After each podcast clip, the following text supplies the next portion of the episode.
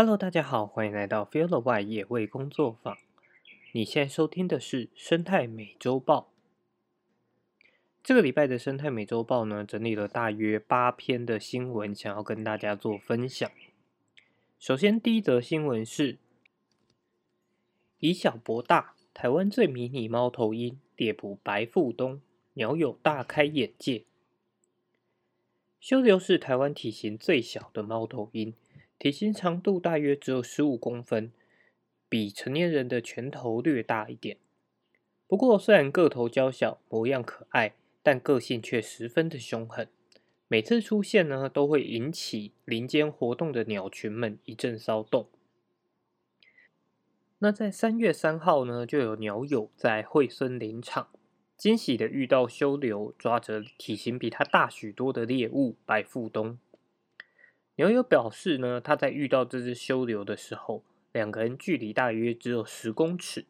修流抓着体型比自己大的猎物，可能是因为刚猎捕成功，还在休息，所以两眼瞪着他。他也赶快的，就是掏出手机来进行拍摄，才记录到了这个特别的画面。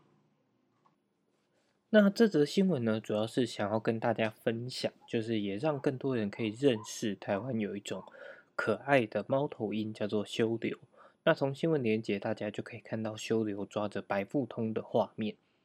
那修流它真的是长得小小只，而且非常可爱，尤其有一个特征，就是它的头后后脑勺的地方的花纹啊，也像是假眼一样。所以你从正面看或或背面看，它都会就是感觉有眼睛在看着你的感觉。好，再来第二则新闻呢，是太近了，公迷路攻击，拿出手机拍自己的游客，气扑扑示威，有经过我允许吗？根据国外媒体 Daily Mail 的报道，去年九月的时候，有女子在美国科罗拉多州。的艾斯蒂斯公园拍到了一段公迷路对游客发怒的影片。影片当中呢，游客们看到巨大魁梧的麋鹿在草坪上行走时，兴奋的掏出手机上前拍照。但是有一些游客他并没有遵守跟野生动物保持安全距离，一步一步缓慢的接近麋鹿群。这时候公麋鹿开始感到不适、焦躁不安。突然转头开始对游客进行追击，所幸这只公麋鹿呢，它只是想要惊吓游客，并没有打算把它置之死地。但是公麋鹿的举动呢，其实也获得在在场其他游客的大声欢呼。影片发布到网络上之后，也有其他网友进行声援，表示不应该这么接近野生动物。被攻击呢，其实是自讨苦吃。好，这则新闻摆在前面那一段新闻后面呢，其实同样的都是想要跟大家分享说，在现在这个年代啊，其实像不管是手机还是数位单眼，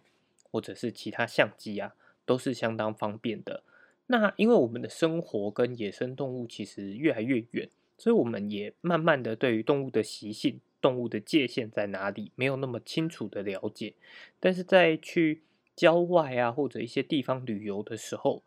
还是会可能跟动物产生一些就是互动。那在看到动物的时候，可能就会因为过于兴奋而跨越了那个跟动物之间的安全距离，最后就可能导致就是危险或者冲突发生。像其实，在台湾今年一月的时候，花莲的地方就有呃有民众他在可能登山践行的过程中要渡溪。那渡溪的时候就发现，哎，一只呃台湾黑熊带着两个小黑熊，然后在渡河。那因为它也是就是黑熊，并不是那么容易看到嘛，所以民众也就有一点兴奋，他就拿着手机想要记录这个画面，但他也是就是慢慢的往黑熊去靠近。那黑熊妈妈为了要保护他的小朋友，就当然也有就是呃发出一些示威的动作。但是他更想要的，其实对于妈妈来讲，他并不觉得他一定就可以打赢人类，所以其实他更想要的是希望吓阻人类不要再靠近。那当人类还是不断靠近的时候，他只有想着哦，那他要怎么带着他的小孩逃跑？但因为他们正在过一个湍急的溪流，所以呢，反而导致在这样的过程当中，妈妈不小心就遗落了一个，就是一个小朋友。那虽然民众后来就是也是哦，看到妈妈跑开，然后有一只小黑熊落单之后，他并没有急着再追上去，而是就退开了现场。那不确定母黑熊到底最后有没有回来接这只小黑熊，我们只能希望就是呃，妈妈后来是有回来带这只小黑熊过溪的。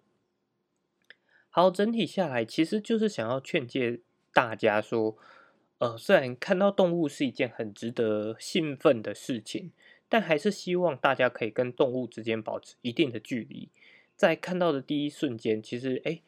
相对来讲，你不是想要去接触它，已经算是一个很好的互动了。那如果说是像呃第一则新闻里面是突然之间，哎，两个人对到眼，那动物在没有紧急跑走的时候。你缓慢的拿出手机，在保持着同样的距离的情况下去做记录是 OK 的。但如果为了要做记录而不断的在逼近的话，其实反而可能会让动物影响到它本来的生活。它本来可能甚至，譬如说像第一只修柳，它抓到鸟，如果这个鸟友它不是有经验的鸟友，它只是想要拍照片而不断的逼近的话，反而可能导致这只修柳它放弃它的猎物而自身逃走。这样对于就是他们这种动物来讲，它好不容易获得一顿大餐，却因为你的无心之过而必须放弃这份晚餐，也是相当可惜的。好，在这个礼拜的第三则新闻呢，是苗栗出现首例幼獾狂犬病个案，如遭野生动物抓咬伤，应尽速就医。农委会防检局呢，在三月九号发布了苗栗出现了首次就是检验出幼獾患有狂犬病阳性的案例。那机关署呢，也在三月十号就表示说，为了维护国内民众健康安全，降低感染风险，提醒民众呢，应避免接触野生动物，如遭野生动物抓咬伤，应尽速就医评估。狂犬病是由狂犬病毒引起的一种急性脑髓炎。那狂犬病病毒呢，会从已经感染的动物的唾液当中，随着可能抓咬伤所造成的伤口进入到体内。潜伏期大约一到三个月，初期的症状会有发热、喉咙痛、发冷、厌食、呕吐、呼吸困难、咳嗽、头疼及抓咬伤部位的异样感。那数天后呢，会出现兴奋及恐恐惧现象，最后发展至麻痹、吞咽困难、咽喉部肌肉痉挛，并引起恐水的现象，随后发生精神错乱及抽搐的现象。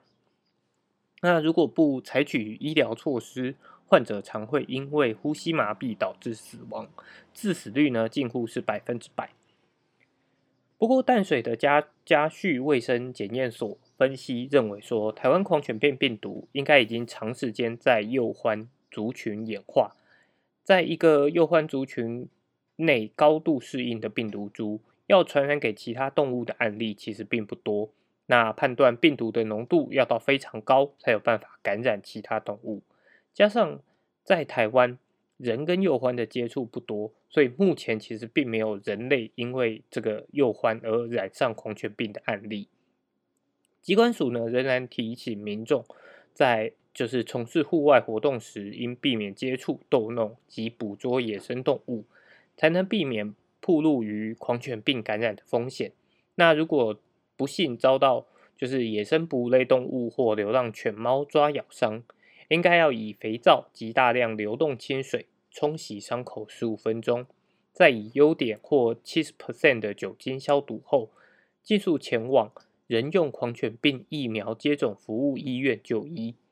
经医师评估，若有感染的风险的话，就尽快的施打疫苗，以降低发病的风险。好，这则新闻，呃，虽然整体讲起来好像会我。其实蛮怕引起恐慌的啦，但实际上幼獾身上有狂犬病啊，是在二零一三年的时候就开始有比较明确的记录。那其实，在更早之前，就应该说很久很久以前，台湾曾经有发生啊，大家比较广为人知的这种狂犬病。但是，因为呃，就是那阵子就是也是犬只比较多，那透过一些相对现在来看可能会比较激烈的手段，就扑杀了许多流浪犬啊这些方式，而让狂犬病病毒在台湾一度是消失的。不过，在二零一三年的时候，因为兽医在做野生动物研究的时候，哎，发现了有幼獾会有就是离奇死亡的方向。那在检验各种疾病的时候，就哎想说试看看验看看所谓的狂犬病会不会有狂犬病病毒。那结果验出来发现，哎，真的有。那在那之后，从二零一三年到现在也已经十年了。这十年当中，就是我们也积极的去。记录所有哎，发现可能患有呃狂犬病的野生动物，就是它可能产生了一些发病迹象啊，我们就会去做检验。那目前大多验出来具有狂犬病阳性的物种呢，都还在幼獾身上，只有少部分其他物种，比如说像白鼻星，甚至之前也有黄喉貂有感染的的状况。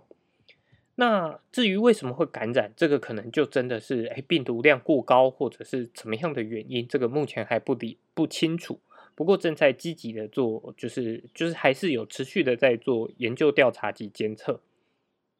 那一般民众要怎么避免，就是或就是遇到这样的状况？第一个呃，首先不用太过于恐慌，因为这样的病毒目前是并没有传染给人类的。状况发生，但是病毒株会不会发生变化，其实是呃不一定的，所以大家还是要相对来讲要小心。如果在野外发现了有呃野生动物，它对于因为正常来讲，野生动物尤其像幼獾这种小型的动物啊，它看到人的第一时间它是会跑走的。可是如果你在哎，譬如说去登山健行，然后看到有一只幼獾，它躺在地板上在抽搐，然后或者是它可能就是。做出了不正确的行为，比如发狂，然后想要追咬你，那这时候呢就要赶快避开它，然后不要跟它直接就是发生接触。所以这个部分，另外一部分还要提醒大家，如果在马路上看到了就是小动物在路边就是抽搐啊，然后可能有一点状况，也不要想说啊好心就要赶快去就是徒手的方式去接触它，去抓它，想要把它送医。因为在这个过程中，如果说他真的是因为有疾病，也不一定说是狂犬病。他假设有其他的疾病在发病的情况下，他被抓的第一时间，他还是会紧张，他还是会有就是抓咬的情形产生。所以最好的状况都还是通知专业人员，包含通知一九九九，就是呃县市政府的服务专线，他们会通报农务局、农业局。到现场去处理，而不要自身冒险去做这样子的行为。那再来另外一点也是呃非常希望大家，这其实也牵涉到其他议题，包含像犬只的放养，因为现在的这个狂犬病传染给呃狗的，我印象中好像有听过一起，还是不确定有没有。但是如果说野外的犬只数量变多的话，那有没有可能哪天病毒产生了变异，而从幼獾又传染到狗身上？其实也是有这个可能的。那病毒在变化的过程中，当它传染到狗身上，狗的活动能力是比台湾木呃低海拔地区、浅山地区的野生动物都来的强的许多。也就是说，如果传染到狗身上，它的传播能力可能会瞬间的变得很快。所以也希望大家。不要把犬只呃随意的放养，那也尽量不要到带犬只到山区去呃跑步啊或什么。如果它有发现野生动物，对于狗狗来讲，它不一定知道说啊这个动物是我不能够去接近的，它可能会因为好奇什么而去接近，而发生了一些冲突。所以这边还是要提醒大家，就是更认识我们的环境，那就是也更保护我们的环境。看到野生动物，千万不要随意的去。做接触，保持适当距离，做观察就是最好的方式。好，再来下面一则新闻呢，是日本首例园内动物染疫死亡，和歌山动物园传两只狮子死于新冠，疑似遭饲养员传染。位在日本和歌山县白滨町的休闲设施冒险事件，在三月九号的时候宣布，动物园内饲养的两只狮子因为感染了新冠肺炎而死亡。那整个园区其实总共饲养了二十三头的狮子，其中染疫死亡的两只呢，分别为十九岁的公公狮跟二十一岁的母狮。那他们分别是在一月九号跟十二号死亡的。死后呢，经过 PCR 检验，发现说，哎，两名狮子确定是有确诊新冠肺炎。目前呢，其他的狮子也有出现咳嗽等症状，所以对于其他的狮子也全面的进行检查，目前正在等待结果。那园方推测的。应该是就是那一段时间，饲养员刚好也中了新冠肺炎，那就导致了由饲育员传染给狮子。但两只狮子呢，也都属于高龄的狮子，所以感染之后出现肺炎症状，才导致死亡。那园方也表示会持续的，就是观察其他动物的状态，进行整体的防疫对策。根据日本动物园水族馆协会的说法呢，在美国的动物园里面，也曾经有哦马来亚虎啊、大猩猩等动物被确认有感染新冠肺炎的状况。不过呢，这一则这这这两只狮子，就是在日本国内第一笔动物园里面报告有确诊的案例。好，虽然现在在台湾就是哎。呃，新冠的状况已经相对趋缓许多，大家也都慢慢的，呃，相对在跟病毒共存的情况。不过，像这样的病毒，其实对于整体的影响还是非常的大。像呃里面提到的，其实动物也有可能染疫而导致死亡什么的。所以，呃，在这个情况下，还是希望大家能够在出入一些相对高风险的地区的时候，还是要注意自身安全。那面对病毒，我们只能小心防范，然后也希望呃病毒能够赶快过去。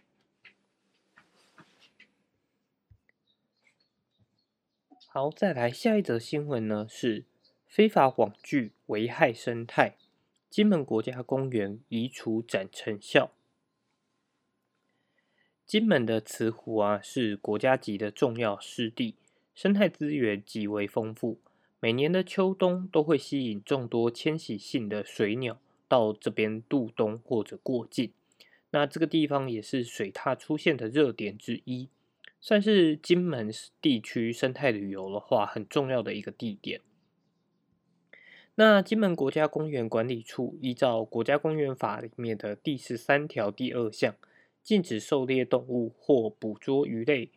以及湿地保育法第二十五条第五项。重要湿地范围内禁止骚扰、毒害、猎捕、虐待、宰杀野生动物。因此呢，在三月七号的时候，特别安排到前湖，呃，到慈湖去移除非法网具。目前，除了国家公园警察定期与不定期的巡查，管理处呢也会协同国家公园警察执行非法网具的查处和宣导工作。希望可以维护慈湖的湿地环境，使得生态资源永续经营。那经过多年下来的巡查及取缔啊，慈湖非法网具从二零二零年的九十五件，二零二一年的七十七件，降到二零二二年的六十一件。也希望人为捞捕活动减少，有助于维护野生动物的栖息环境。好这则新闻呢，其实我自己觉得它的呃宣传意味相对来讲很大，因为对我个人来讲，从二零二零年的九十五件到二零二二年的六十一件，其实减少的数量并不多。那这其实是在做环境保育上面遇到一个蛮大的困境，就是有时候虽然法条在，可是却没有人力去做管理的情况下，就会导致说。呃，就是其实它的成效并没有到那么的好。那有没有进步？我觉得当然是有在进步。可是这样的进步速度够吗？我觉得就值得是一个值得思考的，就是问题。那同时也还是希望可以把问题拉回到，呃，人的，就是重点还是在人身上啊。希望让大家更了解，说其实我们的环境真的需要我们去维护，才有办法让整个生态环境回来。在过去，可能对于动物或者是诶附近有野生动物利用这些资源是不了解的。所以就会觉得啊，我们这样子做一些猎捕的行为，其实应该没有什么太大的影响。但现在就是当研究慢慢的出来，当大家的生活过得越来越呃富裕充足的时候，这些呃你说去去池湖里面捕捞的这些渔获，是真的呃必要的吗？还是它其实变成了一种比较偏向于休闲娱乐的这些行为，都是值得思考的。那也希望大家可以特别注意，尤其是我们已经设立了是，比如说重要湿地或者国家公园的这些区域，呃，应该要更注重这些环境议题。但也有很多议题是，呃，处在于说，譬如说这个地方到底适不适合变为国家公园，里面占的私有地很多的这类问题，我觉得都是可以再去做更多讨论的。但假设以目前情况下，我们已经设立为是重要栖地的话，就希望大家可以共同来保护它，让我们的环境变得越来越好。好，下一则新闻是反圣因令南部缺水，专家表示生态工法解决。南部的水情严峻，嘉义、台南、高雄的地方的水情啊，都转为黄灯。未来如果持续没有改善的话，恐怕会扩大变成橙灯，采取更严格的限水措施。那水利署长九号在行政院记者会上表表示，虽然政府透过了前瞻计划开源节流，使缺水没那么严重，但因为今年的旱情呢，比之前的就是百年大旱来的更加严重，会增加再生水水厂。海水淡化厂的产量，那增凿水井、清五淤等作为来缓解旱情。前中研院地科所的研究员汪中和受访的时候解释，从二零二零年九月后，连续跨越了三个冬季的三重反衬阴现象，通常就是也是导致就是我们现在这么缺水的原因之一。那通常反圣婴现象的期间，台湾的春雨和梅雨季的雨量会比正常值来的少，因此前面两年台湾都有干旱的现象。那加上今年连冬天的雨量都格外的偏少，缺水的情况自然会更加吃紧。气候暖化造成的其中一个结果就是水文循环趋向极端化，因为暖化所造成地表温度越高。降雨的强度就越大，那可是它影响的时间就会比较短。另外一方面，干旱的程度也会变得更加的严峻，影响的时间却非常长。这也正是就是台湾也正是受到这样子影响的地区之一。那面对日益严重的干旱啊这些问题。他认为说，目前最好的解决方法就是以生态工法来建造城市与社区，让台湾成为一个海绵化的岛屿。他说，只要下雨，工程透水性铺面就能够将雨水储存在地地下，那铺面又能同时就是具备滞洪池的效果，就能减少就是瞬间强降雨所造成的淹水灾害。在解决水资源极端化的同时，又能够满足未来用水需求的成长。好，这则新闻呢，我觉得一方面是不管在呃台湾的哪里，可能你如果住在北部会比较没有这个感受，但如果住在中南部的话，就会发现说，哎，真的好像又好一阵子没有下雨了。那在水库区域更是如此。如果去观察台湾全台湾水库的。状况的话会发现，中南部的水库其实现在已经蛮危急的了。那虽然新闻当中里面的专家表示说，哎，应该要尽快去透过生态工法来做一个呃，就是铺满城市，有点类似台北。台北其实之前就已经在做这件事情了，不过以台北来讲，相对来说它并没有那么缺水。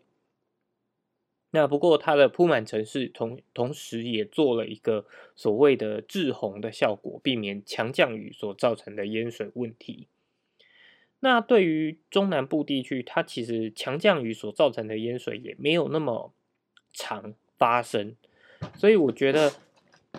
单纯以就是生态工法的方式来做作为解方，其实也不是那么呃完全正确的。不过。这个真的是全球化的问题啦，就是包含里面讲到的气候暖化啊这些问题所造成的。所以面对这样子的状况，我觉得，呃，以我个人的出发点，我还是希望大家要从日常生活当中去开始思考如何改善，包含如何改善用水习惯，然后再来是，呃，里面其实提到了铺所谓的铺满城市，他希望的就是让。雨水下来的时候是能够储存在地地下的，而不会很快的流掉。这部分其实跟之前有聊过的，包含像我们的呃水圳、水泥化这些问题，都就是同时会影响到这样的问题。因为当水泥化之后，它的水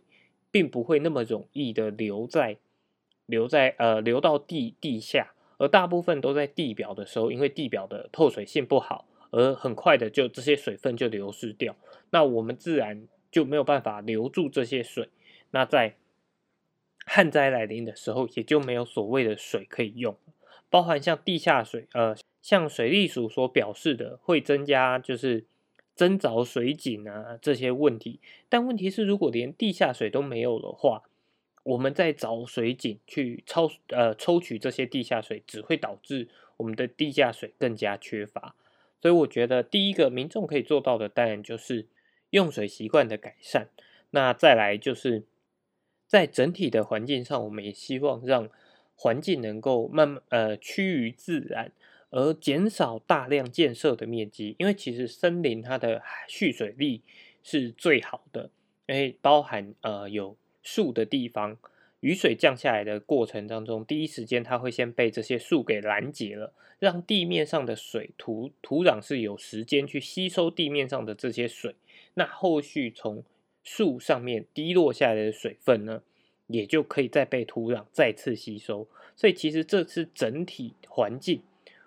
的一个大的改变，而不一定只是哦 focus 在我们去用生态工法改善都市。也应该是让我们的自然环境呃变得更加自然，也是一个解放。但这整体来讲，对于整体的呃温全球的气候变迁跟这个反声音现象来讲，到底有没有得到舒缓？我觉得可能相对来讲也没有那么及时。但我想最好的方法其实还是在所谓的开源节流。那节流的部分就是大家的用水习惯能够获得更多的改善。好，再来下一则新闻是菲律宾油轮沉没，燃油外泄，污染海域，冲击生态。在菲律宾，在二月二十八号的时候，有一艘呃游轮在菲律宾中北部东明都洛省外海沉没。那船上二十名船员呢，全数获救。沉船的原因目前仍有待厘清。不过，这则这艘游轮上面呢，载有。八十万公升的燃油，一个多礼拜以来不断的外泄，污染了大片的海域，并且冲击了岸上的生态。邻近的渔村已经有数十名村民啊通报说出现了恶心、头晕等症状。那政府对于这个重灾区实施了宵宵禁及捕鱼禁令，也影响了当地数万名渔民的生计。官方估计，在这个区块呢，还有三点六万公顷的珊瑚礁、红树林及海草地都会因此面临严重的冲击。那附近呢，也有一些观光胜地，也可能会遭受到波及。目前还在评估游轮内剩下多少油，尽可能减损。那游轮的船东呢，也和当地的两家承包商在签订油污清理合约，希望能够努力的让当地环境早日恢复原状。好，这则新闻呢，其实呃，游轮发生意外导致油污外外泄，其实好像一直都会发生这样的问题。那到底是什么样的原因导致游轮这么？呃，不坚固吗？还是什么原因导致这样的问题发生？其实我觉得也是一个需要去思考的，因为真的当油污外泄的时候，对于环境的整体影响是非常大的。那这则新闻也是希望让大家理解说，哦，世界上正在发生的一些生态新闻。好，再来这个礼拜的最后一则新闻呢，是波兰华沙利用蛤蜊。侦测自来水是否安全，并可自动切断城市供水。日前呢，脸书流传一篇有关于波兰华沙自来水，因取自于河流，所以自来水水质呢是由八个蛤蜊来测试和控制的。虽然该文说蛤蜊有装置可以自动切断城市的供水，有点荒诞。不过，经过当地的呃，就是 YouTuber 去进行验证及测试之后，发现，哎，波兰华沙的确有利用八个蛤蜊来测试和控制自来水水质。波兰华沙的水源呢，是来自于维斯瓦河河水的地表水。那为了避免河水出现有毒物质，影响了居民健康。华沙的自来水水厂设有许多现代化的水质监测仪器与滤水系统。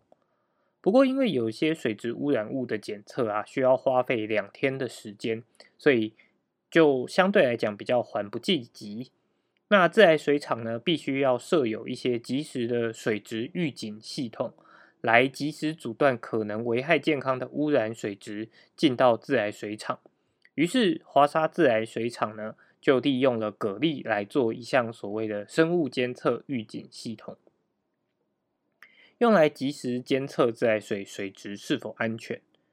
那这些蛤蜊呢，是来自于相对呃比较干净的湖湖当中，会被安装上一个就是附有探针的，就是基座上。蛤蜊的壳呢，会使用特殊胶水来固定感感测器。而安装在每个蛤蜊壳上的感测器会接收讯号，这些蛤蜊呢，在就是到这边浮潜三个月之后呢，就会被送回自然栖地。那蛤蜊怎么可以知道说水是否有问题呢？原因是因为蛤蜊它是滤食性的动物，如果水里面有污染，它们会本能的关闭外壳；如果水质是安全的，大部分蛤蜊都会很活跃。所有的蛤蜊平均的开壳率大约为七十二 percent。如果八个蛤蜊当中有六个同时合上超过四分钟，那这就表示说，哎，这个所有蛤蜊的平均合壳率低于二十五 percent，这就表示说，这个自来水水质可能是有问题的。那这时候它因为它闭壳了嘛，所以这个仪器的感针就会就会合上。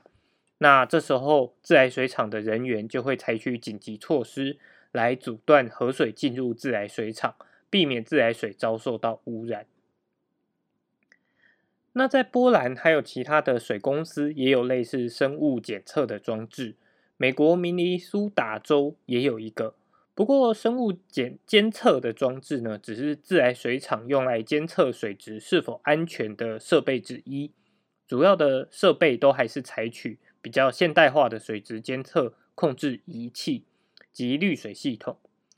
所以换换句话说，波兰华虾的确有利用，就是蛤蜊作为及时监测自来水水质的，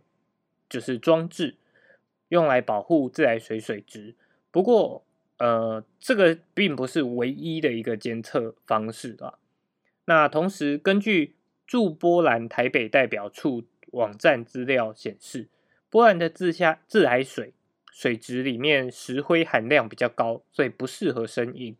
那波兰当地的人呢，大多也都是购买瓶装水来做饮用的。所以这项生物监测其实算是一个辅助，但是也相对重要的。好，我个人觉得这则新闻非常的有趣。那同时也刚好有一位呃，类算网红有到现场去做了实测，所以也证明了，哎，这不是一个假的消息。那我觉得这真的是非常酷啊！很多时候，很多人可能会问说，哎，就是保护动物到底能够就是为我们带来什么？可是其实透过动物的一些特性，有时候常常往往会为我们人类带来一些意想不到的，就是帮助。所以我觉得，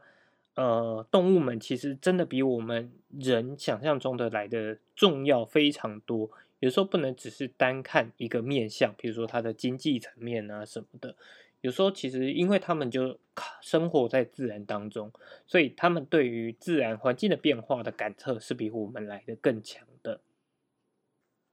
好，那这个礼拜的生态美洲报呢，就到这边。如果喜欢我们的节目的话，欢迎订阅我们的 Podcast 频道。那我们也在脸书有粉丝专业，也有 Instagram 跟 YouTube 频道。那我们就下一拜再见喽，拜拜。